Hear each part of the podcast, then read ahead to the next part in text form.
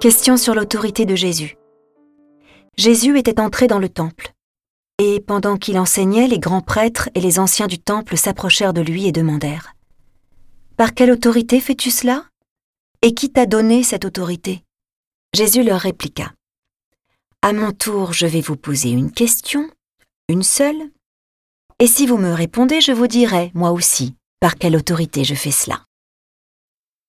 Le baptême de Jean, d'où venait-il? Du ciel ou des hommes? Ils faisaient en eux-mêmes ce raisonnement.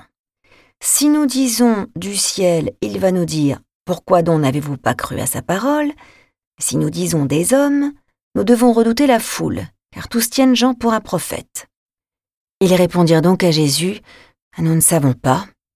Il leur dit à son tour, Moi je ne vous dis pas non plus par quelle autorité je fais cela.